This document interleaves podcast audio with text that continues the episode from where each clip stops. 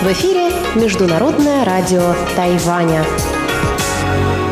Здравствуйте, дорогие друзья! Вы слушаете Международное радио Тайваня. В студии у микрофона Чечена Кулар – Сегодня 14 сентября, понедельник, а это значит, что в ближайшее время на волнах МРТ вы услышите выпуск главных новостей и тематические передачи.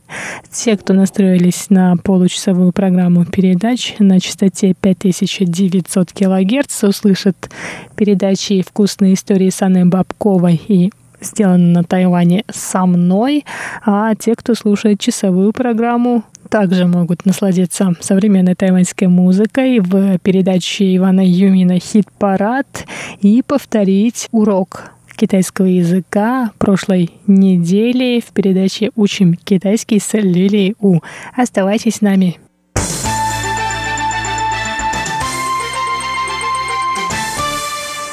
А сейчас главные новости 14 сентября. Министр здравоохранения и социального обеспечения Китайской республики Тайвань Чен Шэджун заявил, что основная ответственность его ведомства – обеспечение продовольственной безопасности. По его словам, продовольственной безопасностью нельзя жертвовать ради торгово-экономической выгоды. Чен рассказал, что власти провели оценку влияния американской свинины с рактопамином на здоровье перед тем, как отменить запрет на импорт этой продукции. Мы знаем, что в этот раз существует торгово-экономическая потребность, и мы досконально изучили влияние продукции на здоровье. Мы также решили помечать такую продукцию, чтобы у населения было право выбора. Таким образом, мы можем обеспечить продовольственную безопасность и национальное развитие. Это дело хорошее. Премьер-министр Тайваня Су Джинчан в свою очередь сказал, что правительство должно защищать здоровье граждан, но в случае, когда соседние страны открывают свои рынки, Тайваню будет сложно конкурировать с ними, если он по-прежнему будет связывать себя по рукам. Су рассказал, что Тайвань отлично справляется с распространением африканской чумы свиней и эпидемией COVID-19. Он обратился к гражданам с просьбой разрешить Тайваню двигаться дальше и конкурировать на мировом уровне.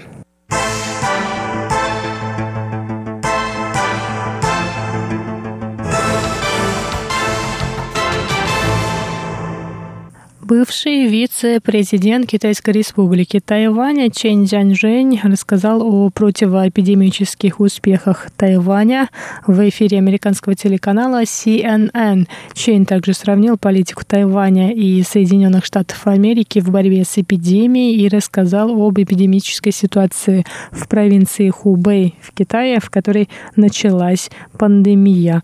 По словам Ченя, полная изоляция города не лучший способ борьбы с эпидемией. Он сказал, что отслеживание тех, кто был в контакте с зараженными, выборочная изоляция людей и исследование правилам социального дистанцирования более эффективны. В США люди уже начали понимать, как нужно бороться с распространением заболевания, добавил Чень. Мы пожертвовали свободой 250 тысяч человек, поместив их на 14-дневный карантин. Но благодаря такому домашнему карантину мы обеспечили безопасность 23 миллионов человек. Мы можем жить, работать и учиться в обычном режиме и смогли избежать экономического удара. Ведущий CNN Фарид Закария спросил Ченя, должен ли Китай понести ответственность за эту пандемию.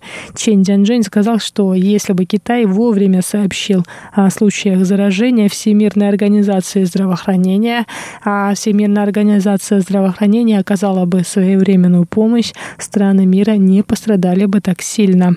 Чейн добавил, что в декабре уже были зафиксированы случаи заражения COVID-19, а врачи Уханьской больницы уделяли внимание только тяжелобольным пациентам, игнорируя зараженных с незначительными симптомами.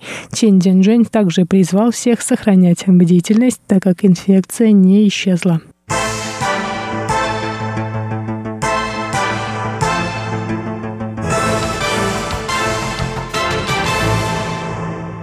Премьер-министр Китайской республики Тайвань Су Чан заявил сегодня, 14 сентября, что действующий министр здравоохранения и по совместительству глава Центрального противоэпидемического командного пункта Чен Шиджун может стать популярным кандидатом в мэры Тайбэя на выборах в 2022 году.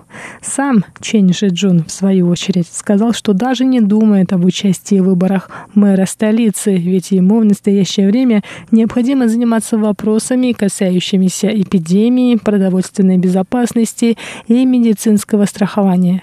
Су Джинчан считает, что Чень прекрасно справляется с обязанностями министра здравоохранения. По словам премьера, Чень обладает необходимым образованием и навыками, а также поддержкой населения, которую он получил во время пандемии.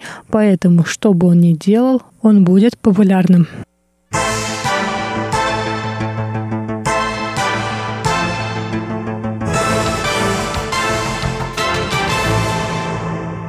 Национальный центр искусств и культуры ВУИН в Гаусюне был награжден Международной архитектурной премией, созданной в 2005 году частным музеем архитектуры и дизайна Чикаго Эθенеум и Европейским центром архитектуры, искусств, дизайна и урбанистики.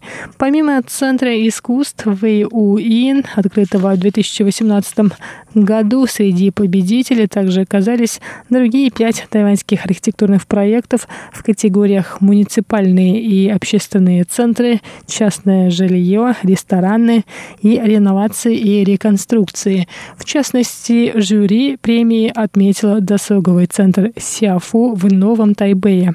Здание Центра искусств ВУИН было спроектировано голландским архитектором Францин Хубен. Ранее на этом месте располагался военный комплекс. Источником вдохновения для архитектора стали баньяновые деревья, растущие в этом районе. В Центре искусств есть четыре концертных зала и открытый амфитеатр. В стенах центра регулярно проходят театральные, оперные и танцевальные представления. Об этой премии и о двух значительных архитектурных проекта, которые более достойны международной архитектурной премии, я расскажу в сегодняшнем выпуске передачи «Сделано на Тайване». Ну а на этом выпуск новостей подходит к концу.